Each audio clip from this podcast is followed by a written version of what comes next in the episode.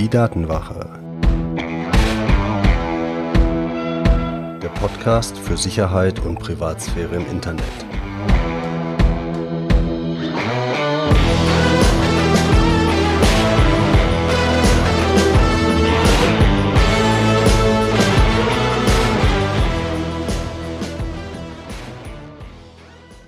Hallo und herzlich willkommen zu einer neuen Folge der Datenwache. Ich bin Mitch und unser Thema heute ist Zuhause komplett werbefrei.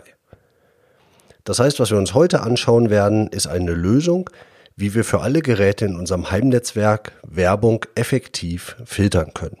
Ich kann euch jetzt schon sagen, ein Aufkleber am Briefkasten reicht da typischerweise nicht. Aber wir schauen uns in dieser Folge erstmal an, warum wollen wir das eigentlich netzwerkweit machen für unser gesamtes Hausnetzwerk und wie gehen wir dabei vor. Und in der nächsten Folge in zwei Wochen schauen wir uns dann tatsächlich die Umsetzung in der Praxis an. Schon mal so viel vorneweg. Das wird eine kleine Hardware-Bastelei, also nicht eine reine Softwarelösung oder eine alternative Dienst, sondern wirklich eine kleine Hardware auf Basis eines Einplatinencomputers, eines Raspberry Pis. Und das Ganze sind so Hardwarekosten von vielleicht 30 Euro aber auch sehr einfach zu machen, dauert euch vielleicht irgendwie 45 Minuten, vielleicht eine Stunde, je nachdem, wie viel oder wenig Erfahrung ihr da drin habt. Und dann habt ihr da wirklich eine schöne Lösung. Aber schauen wir uns erstmal an, warum will ich in meinem gesamten Netzwerk Werbung filtern? Grundsätzlich, warum ich Werbung für böse halte, da bin ich auf der Datenwache ja schon das eine oder andere Mal drauf eingegangen. Das ist ja eigentlich so das Thema der Datenwache. Ihr könnt euch da gerne auch nochmal Folge Nummer 6 anhören. Da habe ich das natürlich im Detail auch schon mal beschrieben. Aber grundsätzlich ist natürlich die Idee, es geht bei Werbung im Netz nicht darum, ob ich Mediamarkt-Werbung oder Zalando-Werbung bekomme. Und natürlich ich als Nerd dann sagen würde, Mediamarkt finde ich gut, Zalando finde ich schlecht. Sondern es geht um viel, viel mehr. Das, was wir immer mit Werbung bezeichnen, sind ja wirkliche Tracker-Programme, Verfolgerprogramme, die uns ausspionieren und wirklich auf Schritt und Tritt bei allem, was wir im Netz machen, beobachten. Und diese Informationen, was wir machen, werden gesammelt, um uns entweder zu manipulieren oder um uns zu bewerten. Und Manipulation findet natürlich auf verschiedenen Ebenen statt. Zum einen natürlich auf Basis von Werbung, wo wir dann so Zielgruppen passende, genaue, angepasste Werbung bekommen, dass das schon keine Werbung mehr ist, wie wir sehen alle dieselbe Litfaßsäule, sondern da geht es dann wirklich darum, dass ich ganz gezielt manipuliert werde, etwas zu kaufen. Auf der anderen Seite können natürlich auch Preise davon abhängig sein, wie mein Einkaufsverhalten ist, wie sehr ich etwas mag, wie oft ich mir etwas angeschaut habe, wie locker mein Geld sitzt, wie viel Geld ich überhaupt habe. Und natürlich, last but not least, Manipulation kann natürlich auch im Bereich Wahlen oder Meinungen ausgenutzt werden. Wenn ich Menschen ganz gezielt Werbung in Anführungszeichen Nachrichten zukommen lasse, in Abhängigkeit davon, wie sie ticken, was für ein Charakter das ist, dann kann ich Menschen natürlich sehr effektiv beeinflussen.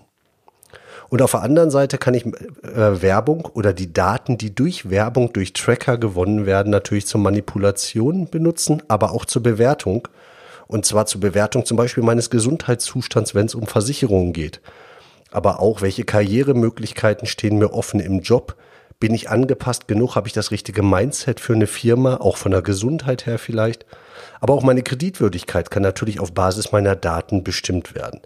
Und all solche Sachen sind ein Grund dafür zu verhindern, dass Daten über uns gesammelt zu werden.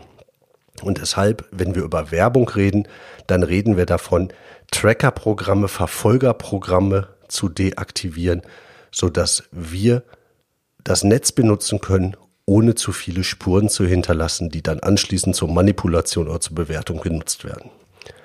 Und in dem Zusammenhang habe ich mal eine Frage an dich. Wie gehst du damit um, wenn in deinem Bekanntenkreis oder vielleicht auch du selber denkst, ich habe doch nichts zu verbergen, meine Daten, dafür interessiert sich doch keiner.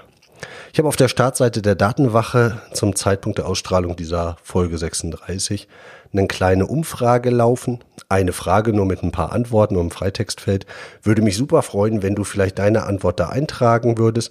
Kannst mir die aber natürlich gerne auch als E-Mail an mitch.datenwache zukommen lassen. Aber kommen wir zurück zum Wir wollen Tracker-Programme filtern, weil natürlich unsere Daten wirklich interessant sind, weil man damit Geld verdienen kann. Die Lösung, die wir uns jetzt heute angucken, ist über das MyBlock Origin hinausgehen. MyBlock Origin hatte ich ja zum Beispiel in Folge 19 schon mal im Detail vorgestellt und öfter erwähnt. Ein Plugin für deine Browser, mit denen du sehr effizient diese Tracker-Programme und auch Werbung eliminieren kannst. Aber MyBlock Origin läuft halt nicht auf allen Geräten. Das kannst du auf deinem Browser, auf dem, ähm, auf dem ähm, Laptop, auf dem Rechner installieren, aber zum Beispiel nicht auf deinem Smart TV oder auf deinem Fire TV. Und wenn du bei den Programmen, die auf diesen Geräten laufen, auch die Werbung, die Tracker eliminieren möchtest, dann brauchen wir eine übergeordnete Lösung. Und um diese Lösung, die ich jetzt gleich skizzieren werde, zu verstehen, müssen wir uns zunächst mal anschauen, wie funktioniert denn überhaupt Übertragung von Daten im Netz. Und da ist es halt so, wenn du jetzt zum Beispiel in deinem Webbrowser eine Adresse eingibst, wie zum Beispiel www.datenwache.de, dann kann dein Computer damit erstmal nichts anfangen. Dein Computer wird jetzt erstmal diesen Namen www.datenwache.de an einen Dienst schicken, an einen Domain Name Service, der ihm für diesen Namen die Internetadresse, die IP-Adresse zurückliefert. Und auf Basis dieser IP-Adresse kann dann überhaupt erst der Datenaustausch stattfinden. Und wenn jetzt du zum Beispiel auf eine Nachrichtenseite gehst und auf dieser Nachrichtenseite sind Tracker eingebunden, dann müssen die auch irgendwoher nachgeladen werden. Das heißt, auch die Namen dieser Tracker werden an diesen Domain Name Service geschickt und der antwortet an deinen Rechner mit einer IP-Adresse und dann wird entsprechend dieser Tracker nachgeladen, dann wird die Kommunikation zu diesem Tracker gestartet. Und jetzt können wir uns vorstellen, wenn wir diesen Domain Name Service, diesen Namensauflösedienst so modifizieren können, dass er erkennt, ist das eine gute oder eine böse Adresse, die da kommt. Und eine böse Adresse, wie zum Beispiel werbefirma.com, wird dann ausgefiltert blockiert. Dann hätten wir eine wunderbare Möglichkeit zu verhindern, dass Werbung bei uns angezeigt wird. Und genau sowas werden wir in dieser und der nächsten Folge implementieren. Wir werden also unseren DNS-Server im Heimnetzwerk, den jedes deiner Geräte mitgeteilt kriegt, einfach damit du surfen kannst, damit du Adressen auflösen kannst, damit du Namen eintippen kannst und eine Kommunikation stattfindet. Diesen DNS-Service werden wir ergänzen durch einen eigenen, der genau das macht, was ich gerade erklärt habe. Der nimmt die Anfragen entgegen, alle Anfragen, filtert die Bösen aus blockiert die und reicht die Guten weiter und lässt sich die Guten ganz normal nutzen.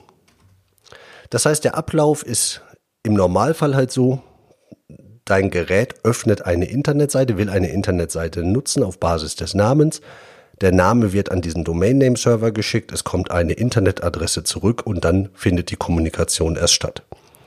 Und in Zukunft wird es dann so sein, wenn du diese Lösung implementierst, dass dein Rechner versucht, diesen DNS-Server zu kontaktieren, um diesen Namen aufzulösen, wird umgeleitet auf deine Zwischenlösung, weil du das in deiner Fritzbox, in deinem Router zum Beispiel so eingestellt hast, wird umgeleitet auf deine Zwischenlösung. Die bösen Webseiten, die Tracker werden gefiltert und die guten werden weitergereicht an diesen ganz normalen Dienst, der deinen Namen halt entsprechend in Adressen auflöst. Und dann kannst du ganz normales nutzen, aber die Werbung wird halt nicht angezeigt. Und das Schicke daran ist halt, das machst du in deinem Netzwerk. Wenn du das in deiner Fritzbox machst, dann brauchst du das gar nicht auf jedem Gerät einzeln machen, sondern alle Geräte, die in deinem WLAN sind oder die in deinem Laden sind, die du auch mit Kabel angeschlossen hast, kriegen halt entsprechend diesen modifizierten Domain Name Server genannt und werden dann automatisch dahin umgeleitet und alle Anfragen laufen dann darüber. Und damit funktioniert das bei deinem Smart TV, damit funktioniert das bei einem Internetradio, das du vielleicht zu Hause stehen hast, damit funktioniert das bei deinem Fire TV, das du zu Hause stehen hast. Alle Geräte in deinem Netzwerk gehen halt darüber und du filterst darüber Werbung raus. Wie gesagt, das Ganze implementieren wir in zwei Wochen auf Basis einer kleinen Elektronik, eines kleinen Einplatinencomputers, eines Raspberry Pis. Das ist eine kleine Bastelei, aber das ist absolut machbar. Wenn du ein bisschen Lust auf sowas hast, kriegt man das hin. Dafür brauchst du definitiv nicht mit dem Lötkolben in der Hand aufgewachsen zu sein. Wenn dich das Ganze aber inhaltlich interessiert und du dich vielleicht schon mal darauf vorbereiten möchtest, ein Kumpel von mir, der Axel, hat einen Online-Kurs erstellt unter raspi-config.de, das verlinke ich auch noch, und erklärt dafür wirklich kleines Geld, wie man mit diesem Raspi umgeht und du kriegst ja wirklich alle Schritte in Videoformat angezeigt, unter anderem auch diese Installation dieses Pi-Hole, was ich hier erkläre. Wie immer kriege ich da natürlich kein Geld für, sondern das ist einfach eine schöne Lösung. Aber die Informationen findet ihr natürlich auch an anderer Stelle frei im Netz. Es ist halt immer die Frage, wollt ihr mehr suchen und es selber rausarbeiten oder wollt ihr es präsentiert kriegen? Dann ist dieser Kurs vielleicht ganz nett. Als Tipps für ähm, mehr Privatsphäre in eurem Heimnetz zwei Sachen, ein bisschen auch als Vorbereitung auf die nächste Folge.